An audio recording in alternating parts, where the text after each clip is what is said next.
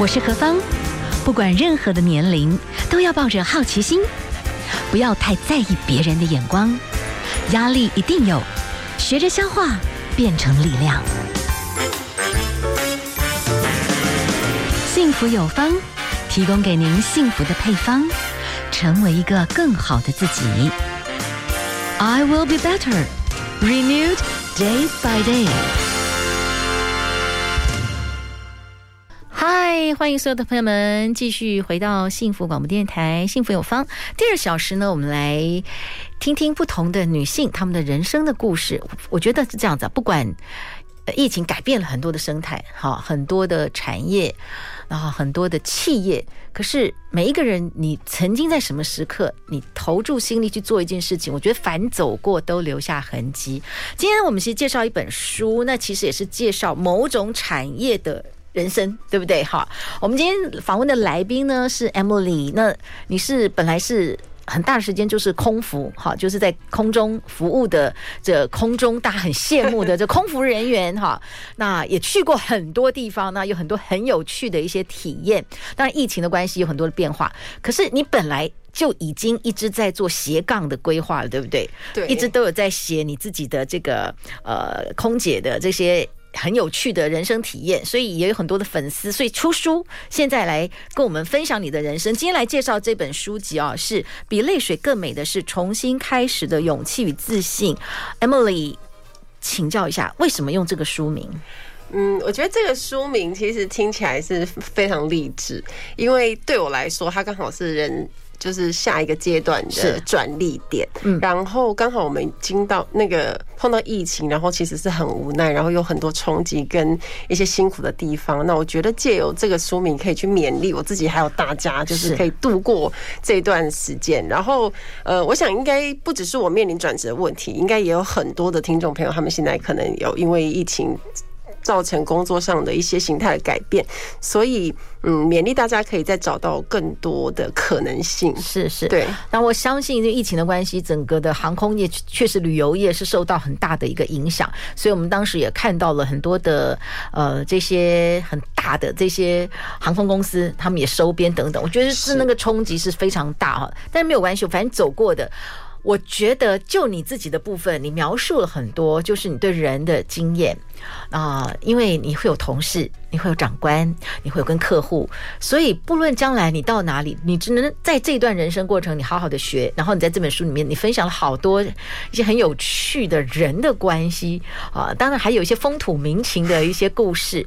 我觉得就是去咀嚼它，不管到哪里，你对人的一些细腻度、服务的那种精神，我觉得。都会开花结果了。先请来介绍一下哦，你当空姐哇，去的地方很酷。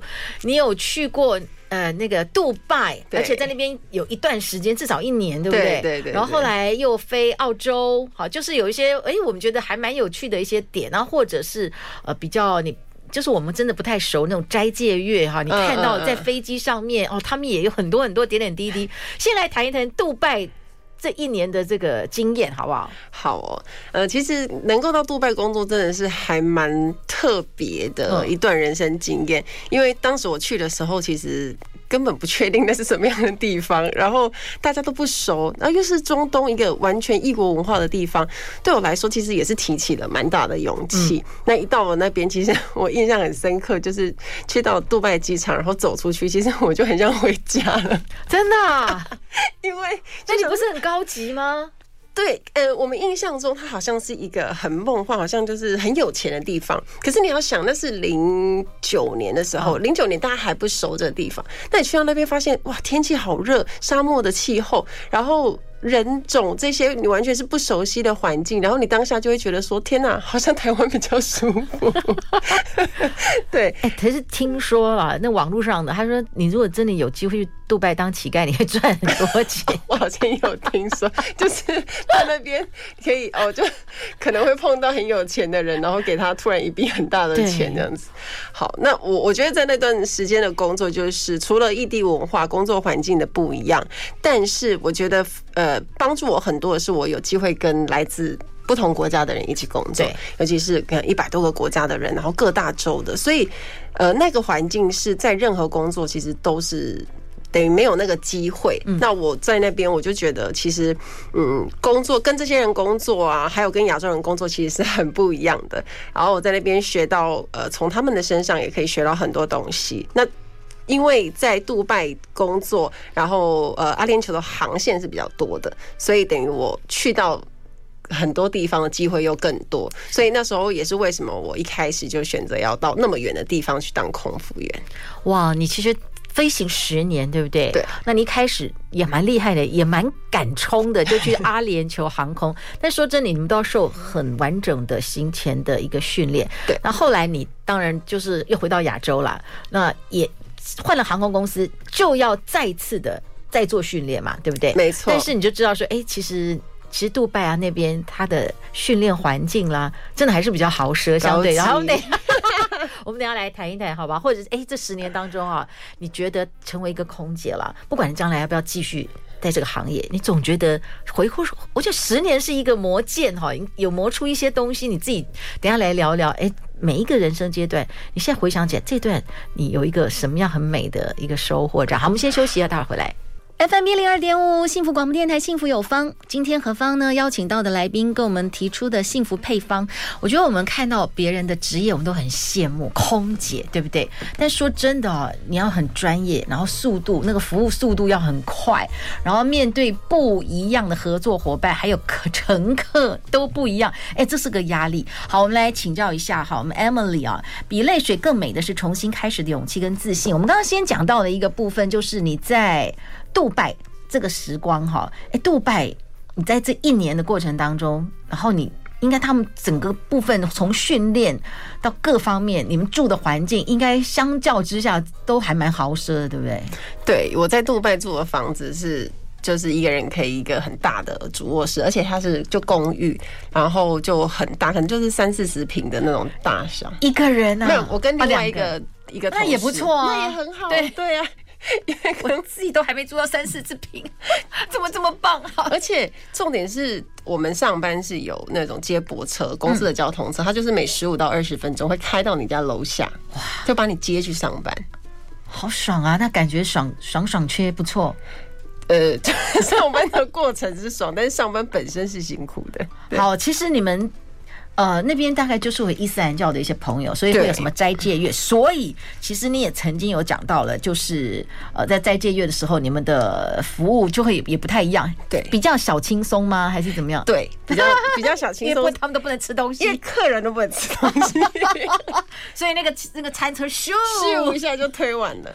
但我们就变成是派那种一个小盒子，然后让让客人可以带下去吃，因为他们必须要看时间，说就是哦什么时间可以吃，就日落的时候，所以会有一个非常严格，所以客人连水是都都不能喝的，所以就我们的在那一段期间，其实我们就算是比较开心一点点。可是如果你的同事他也说哦，我也在斋戒月，那他就很累，你们就要。做比较多的事情，对不对？呃，应该就是有些外国人，他因为他也是伊斯兰教，那他如果要斋戒，其实我们就要尊重他，有点像是因为他就不能喝水，然后也不太能吃东西，所以我们必须就是哦，尽量不要让他看到你在用餐或是什么，就你也是要尊重人家的心情啊。那当当然，他们体力上就比较不好，所以有时候要有点就是体谅他们，帮 cover 一下。是，当然这是呃在职场上面，哎，真的这是不一样我们的人生，所以你们。来跟我们分享嘛？那其中，哎，他们在飞机上斋戒月那个日落，不是以杜拜的日落，就是你们要去飞去哪里的那个日落，所以有时候那个计算方式不一样。对，但是呃，一旦。日落完之后，哎，你们还有另外特殊餐，赶快让他们补充营养就对。对对对对对对，就一旦他们可以吃东西的时候就可以吃。那当然你要看那个飞机起飞的时间，如果他刚好就是哦，你会碰到他们日落可以用正常用餐，那当然就可以送餐。可是如果他刚好就是都一直是整个是白天的，很惨，对，就很惨呢，因为他们是连水都不能喝的。哇哦，OK，所以这也是你们的这个空姐人生当中其中一个部分，让我们也可以感受到的啦，哈。那。其实刚到杜拜的那段时间，你自己花了多少时间？会想家人吗？其实蛮想的，而且那时候的呃网络，我觉得还没有现在，比如说那么普遍，或者是说，好像我们每个人都有智慧型手机，那个时候才刚刚开始智慧型手机。然后我们呃，我等于说就是我都是靠着网络跟家里的人联络啊，然后有时候网络不稳或者是不好的时候，我都会很崩溃，因为你就很像跟外界断了连线，所以我都呃就是。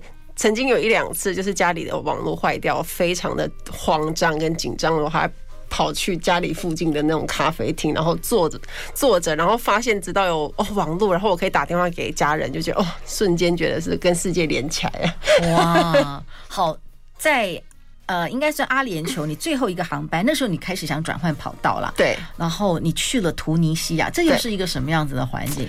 嗯，我觉得突尼西亚非常漂亮，它很像是。呃，那种蓝白色，像我们想象中的希腊的那种小岛的感觉，然后那也是我第一次去。因为我觉得在阿联酋工作有一个很大的特点，就是你可以去一些小岛，是你可能这辈子你可以没想过要去，甚至是你有钱，你也不见得会真的要去玩。因为我们大家想去玩的都是那种大点呐，就是大航点呐。所以对我来说，就是哦，超美的。原来在那个地方有一个有一个这么美的小岛，然后它也是就是非常的很适合度假的小岛。但是它就是因为我最后一个航班，所以我印象特别深刻。而且那个航班，因为我刚好跟很多的亚洲人一起飞，然后觉得对我来说特别有特别有感触，因为接下来我就是要跟亚洲人一起上班的，这样。你那时候也没有完全告诉当时的朋友说，这是你的最后一趟航班，然后你的书籍里面就是其实你已经要转换跑道了。你说我没有回头，也没有后悔，因为我相信接下来的新旅程会更精彩。其实这句话虽然当时是十年前的你，嗯，可是现在放在十年之后，或者是我们现在所有的听众朋友，我们在不同的人生阶段当中，哎，其实都还蛮好用的。对，就是也不需要后悔，也不要回头，因为接下来的旅程就继续往前走，啊，会更精彩。因为我们累积了很多的一些经验，跟着我们。好，我们先休息一下哦。好，我们接下来来欣赏的是泰勒斯所带来的《Sparks Fly》。FM 一零二点五，幸福广播电台，幸福有方。今天我们的幸福配方，我们请到了。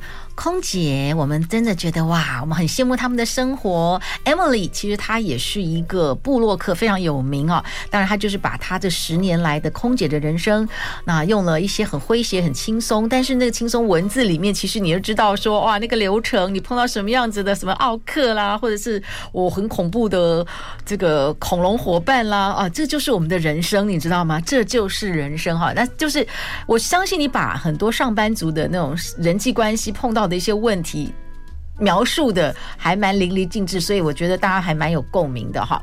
好，但是人生也是充满选择。我们刚刚第一个谈到哇，至少很多朋友啦会很羡慕说哇，你们有一个很开创的一种环境。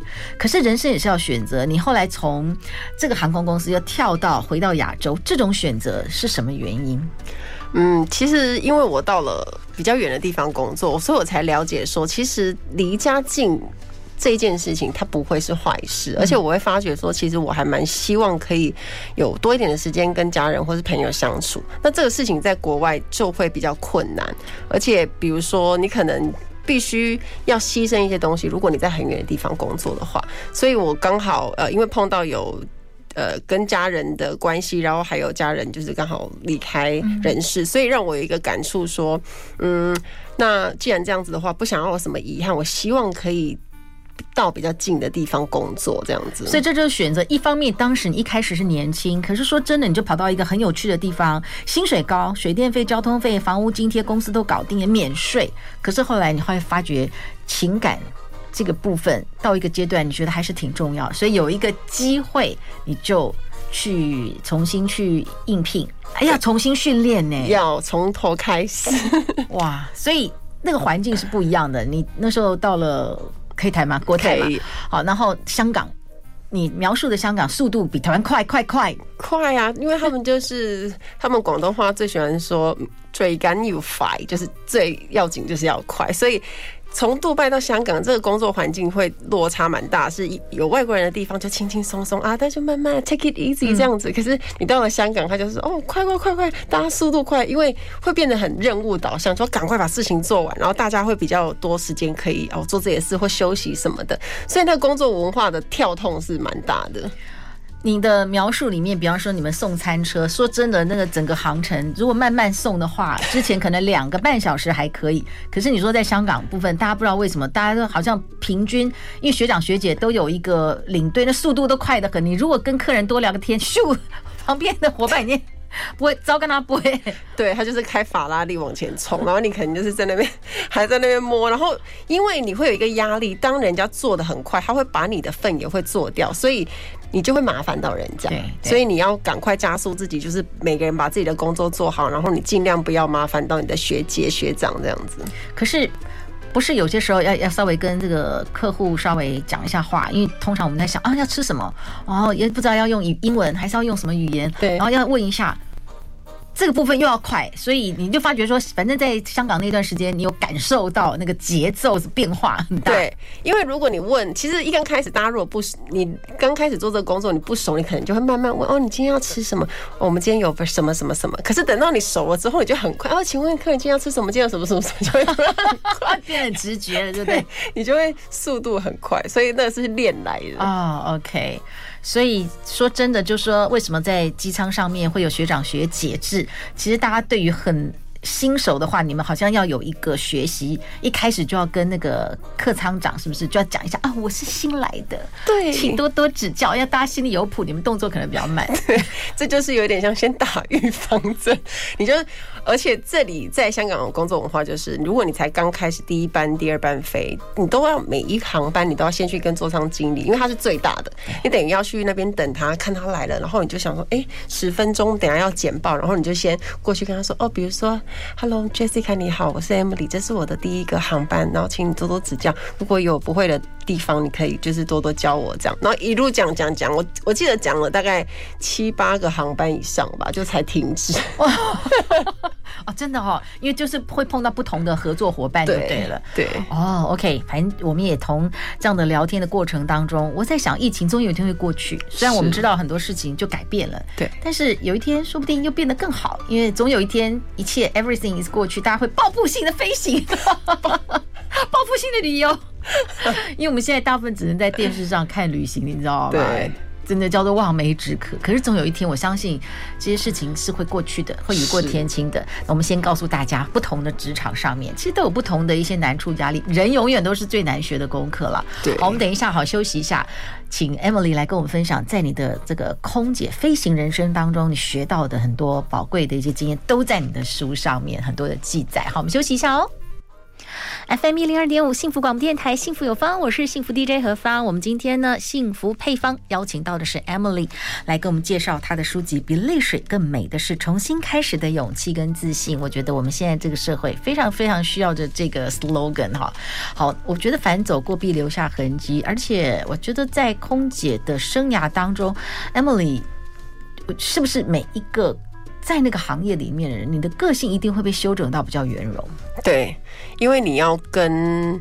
很多不一样个性的人一起工作，然后你适应力要很快，因为你可能只有短短的时间，就是呃认识彼此，然后马上就要上机工作，所以你等到上机之后，你就会知道说，哦，每一个不同的主管他的要求是什么，然后他会注重什么。那你的同事旁边跟你工作，他的个性是什么？他是会偷懒的，还是说他动作很快的，还是他就是那种就是那种很 free 的？所以你要很快就知道，然后你就知道怎么样在那个环境里面工作，然后学习。这样子，据说哈，空姐有些时候你们要上机前是可以看到你的合作 partner 是谁。对，有些人会先看，因为你们自己会里面有一些排行榜，会有那个 top ten。对，他如果看到那种超级大魔王的合作长官或者是同事，有的人可能会想办法调班。但是你有些时候在这部分你你没有特别的这样做，所以就有很多故事记录在里面，去看这些很 special 的伙伴。好，你现在回想起来，你跟我分享一下。这些都是不同的故事嘛，对不对？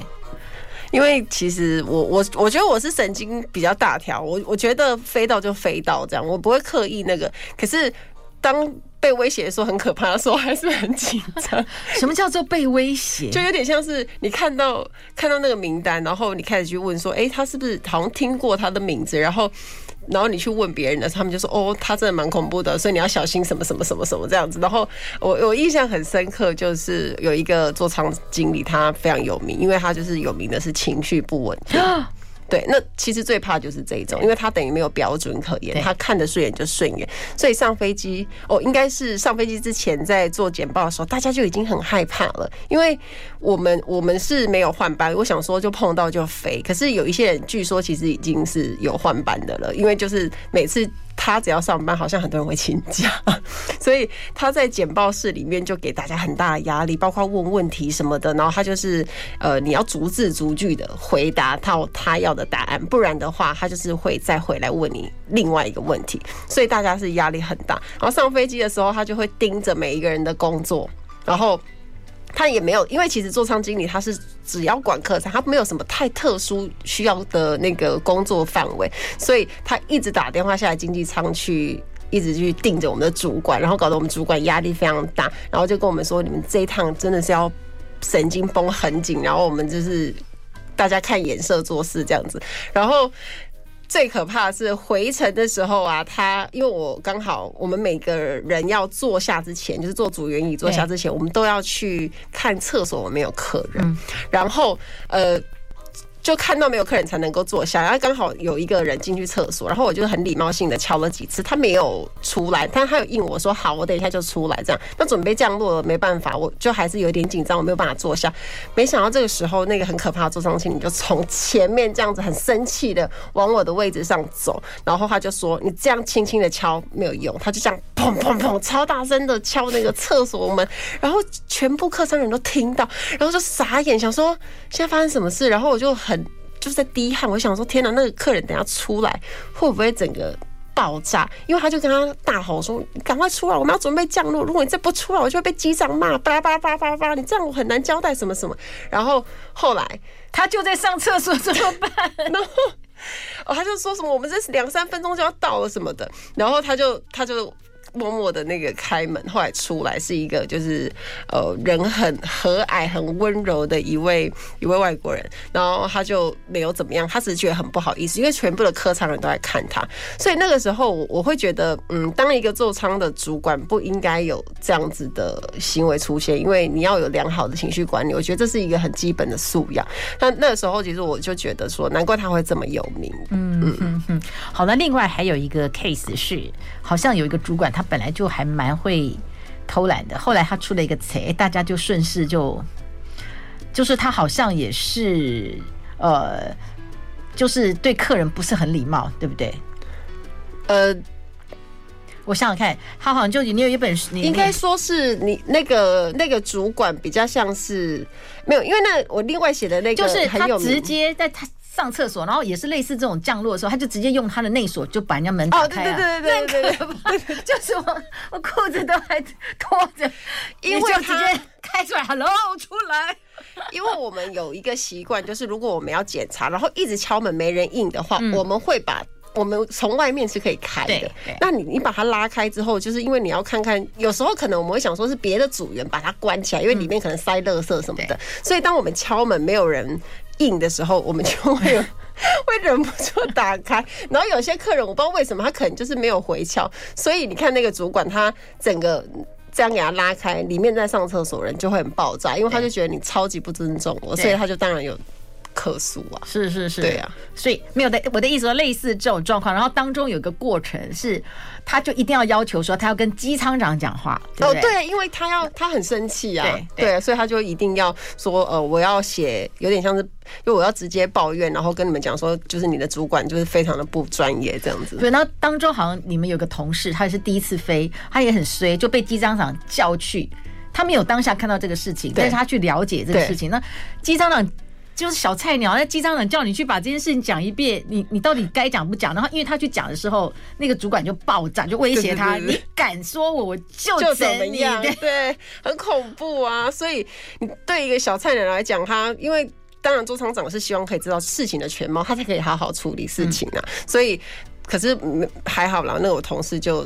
也有是按照实讲，所以就是因为那种不能姑息这样的主管啊，对啊，所以我的意思，其实我们有时候在很多职场上就会同时，有时候 sometimes，也许我们不是空服员，但是我们就活在某一种位置上面，刚好你就卡在一个中间，对，嗯，所以这也是在职场上你们曾经碰过的一些经验，对不对？对对对。好，那总结好，这样十年下来，这些人与人之间的磨合，你现在回想起来。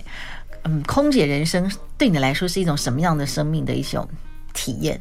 呃，我觉得可以分两种，一种是软实力的呃增进，然后还有一个是工作心态的一个学习。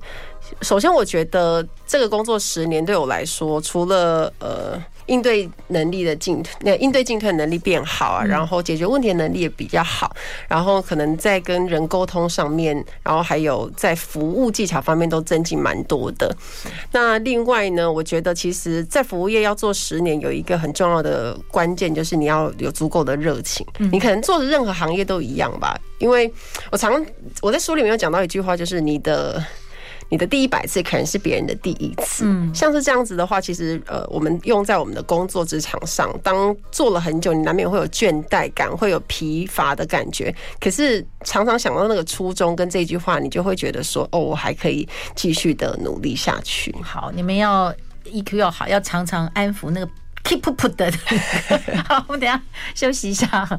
好了，我们可能很，然后你说很奇怪，诶，平常我们没有上机前都很正常，但拿了登机证之后，每一个人突然就变得 keep up 这样，然后变得怪怪的，然后为什么？我们大家从你们的角度啊，这个一定有你们大家普遍的一种发现。好，我们来欣赏陶喆所带来的这个飞机场的十点半，FM 一零二点五，幸福广播电台，幸福有方，认真的女生最美丽。今天为大家介绍的是 Emily，他们呢将她的空姐人生。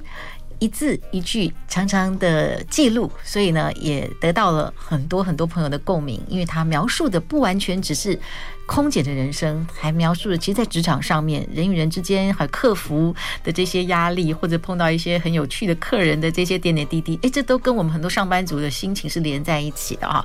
好，在这个书里面，其实有另外一种人生百态，在飞航上，比方说挨骂了，哈，就是表示这个会有客诉啦。曾经你说到哈，你们曾经飞到新加坡的，会有一种特殊的会员卡，那个会员卡应该都是很常飞的人，所以知知道你们有什么没有什么，所以对你们会很累就对了。嗯、呃，这些。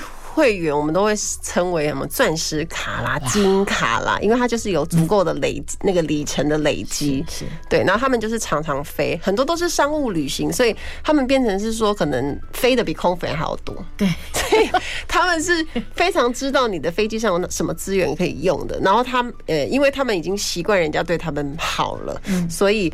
当他发现如果有一些事情不如意的话，很容易就会引发客诉，而且他觉得他的 power 这个部分是他对这个飞机。航空公司有贡献的，应该是这样的。他有，他很觉得他有贡献一只柱子之类的，所以他他希望可以得到一些他觉得比较划算的感觉。我觉得有一些客人，他可能是觉得好像有有要到一些东西，好像心情就会比较好吧。嗯哼哼哼。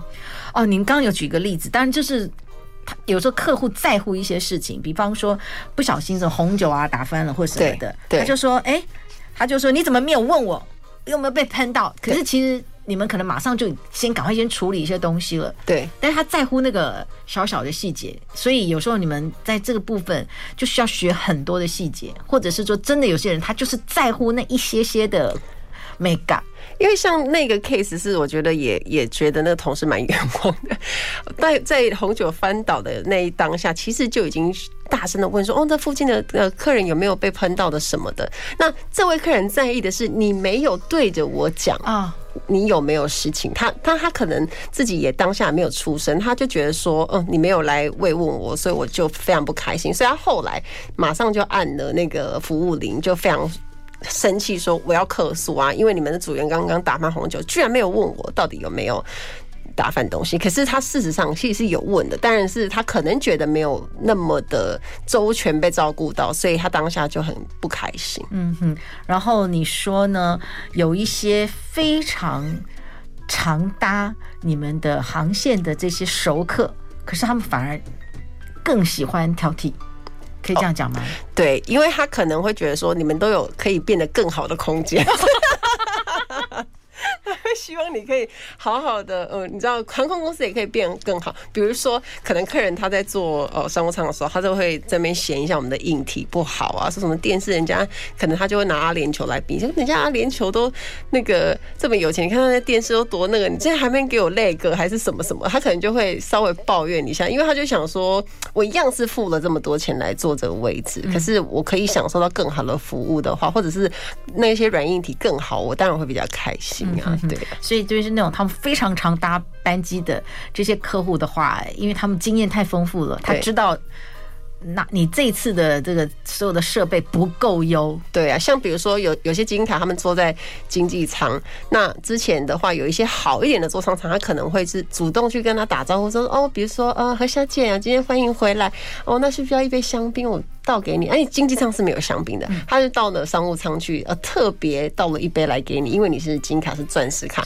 你你就是被照顾到，他觉得你因为也贡献公司 公司跟住址，所以所以他会问你。可是假设我这个航班我来问你了，下一个航班你没有碰到那个人主动给你一杯香槟，你心里就会落差呀，是不是？你就会觉得说，啊，那。我是不是没有被注意到？然后我是不是就是这样不行？会有一点点那种感觉，但不是有一些客人是很好的。当然他是，我觉得呃，对很多的主管来讲，他们会如果能够照顾这些钻钻石卡或者是金卡的客人，他当然还是会主动去照顾。可是有时候如果刚好就是你知道没有做好，有时候就会客诉。是是，是不是真的也有一些人，他真的觉得有钱，我就是老大。我们等一下休息一下，是不是？有时候不是故意的哦。你的意思说，有一些人，我们这样拿了登记卡之后，我们就觉得好难得哦，我就是要享受被服务，所以会有那种很奇怪，突然大家脑都懵了，会有这种有这种可能性。好，我们先休息一下哈，待会儿再回来谈。FM 一零二点五幸福广播电台，幸福有方，我是幸福 DJ 何芳。我们今天访问到的是 Emily，我们请 Emily 朱鹏颖，对不对？哈，来。跟我们谈谈你的这本书《比泪水更美的是重新开始的勇气与自信》。好，我们先把刚才那个讲到一半的讲完。这可能是我们是不是有一次我们自己也没有想到，我们平常都觉得还 OK，可是既然可能要去一趟旅程，然后那个贵什么什么哈，所以我们拿到登机证之后，就觉得我需要被服务，这样子才会划算。你会书上里面哎，突然你们发觉会有那种登机证症候群，人就会开始。变样这样，嗯，对，我曾经还有还有听过一个故事，就是呃，地勤人员他们不是就是我们在 check in 的时候，就是会拿登机卡嘛，然后那时候还会有那种比较觉得自己就是很厉害的那种会员，会跟地勤人讲说，哎，等一下，等一下，我希望我可以是先登机的那一个，我不希望有人在我之前。哇哦！其实像这样子，你想说哈什么？然后那时候，当然我同事心里就会想说，你应该去搭私人飞机吧？对呀、啊，或者是他去只是头等舱可能吧？嗯，对，就是要买就。可是像有时候像像那个小飞机，它可能就是有商务跟跟经济舱啊。那他甚至希望就是可以，就是他是第一个。可以进去机场的人，所以像这种就比较为难。当然，地勤人员就会跟他讲说：“哦，那这样如果是这样的话，你可能要尽早就是到那个，对，就是不要排队，就是没有你尽早到，你就比较有可能进去。要是你你是很后面才去，那你就是慢吞吞去，你当然前面会有人啊，你只能很圆融的跟他讲，因为你不可能跟他讲说：哦，我们没办法，就是这样，可能就是会引发一种。”引发那种争执，但事实上本来就有难度。可是像你面对这种你需要用一些技巧来回复的这种客人，可能我们在应对上就要比较注意。所以你们这样在你书籍里面，或者是你们同事曾经交换过一件事，人到了飞机上的时候，会突然就会比较多的要求。对啊，因为像我之前也有碰过，上飞机就就是跟我大肆抱怨上一个航班的餐点什么难吃，或者是他没有吃到他想要的，然后他就说：“你不知道我是谁吗？我是某某某某先生，然后我是什么钻石卡，然后你们飞了多久什么什么，我要跟你们座舱长讲话，就直接是跟我呛这样子。然后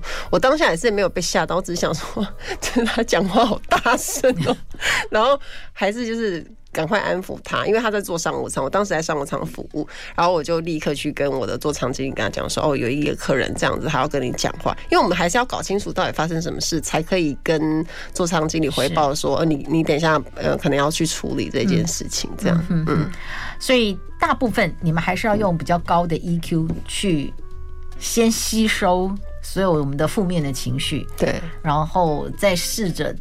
让我们 calm down 的状况之下，通常你觉得会比较有好的结果，而且是先同理客人的他的可能他的心理上不愉快，然后他可能因为前一个航班或者是他之前碰到什么事情，可能未必他也是针对他不是针对你啦，所以变成是我们先了解他的需求，然后再想看看能够怎么样帮他解决问题。那即便提出来的解决方案可能哦没有办法。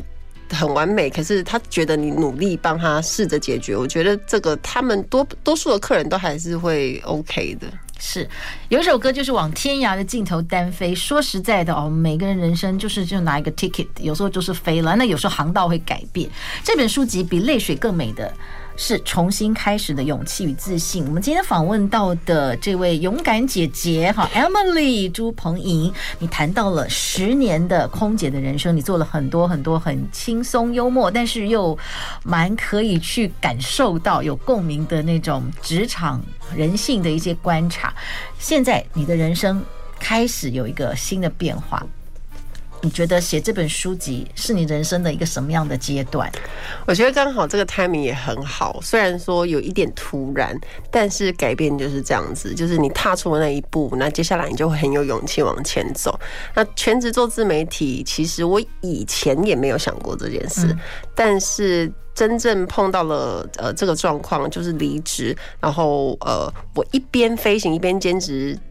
经营自媒体其实已经七年多了，是。那这段时间当然是很辛苦，可是因为因为有做了这些，帮自己开创一个另外一个舞台，也让我可以下一步更有勇气往前走。所以我觉得，呃，这对我来说是好事。然后可以用不同的生活形态，然后去创造自己想要的结果。嗯，所以就是说，呃，你一直持续的在很繁忙的飞来飞去的过程当中，但是你就一直在经营。用文字的一个沟通互动，对，所以慢慢有一些触角就伸出去了。所以电视节目啦，对，等等，你开始都有些初体验。对，像演讲啊，然后教课啊，这些都有在做，所以变成是说我可以多一点点的选择。是是，所以呢，今天在这本书籍里面，其实。这个部分包含，其实 COVID-19 开始，航空公司当时哇，那种很兵荒马乱，或所有的这种职场上本来大家很称羡的行业，突然知道你的同事哇。大家的那种所有的那种心情的起落等等，那后来开始怎么样的去伸出触角，很勇敢的去尝试新的人生的道路。我想这个在这本书籍的后半段其实是有论述的哈。那今天呢，我们就请到 Emily 来跟我们分享了。最后请教一下哈，在你的人生过程当中，这十年的空姐人生对你来说是什么样？算幸福的吗？那你觉得现代的你幸福是什么？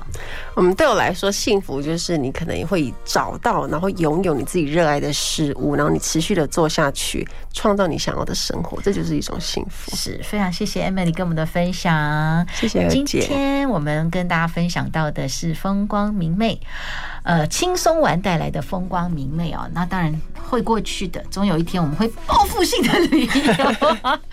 好，希望大家其实就是保持一个 open mind 啦，就是不要失去。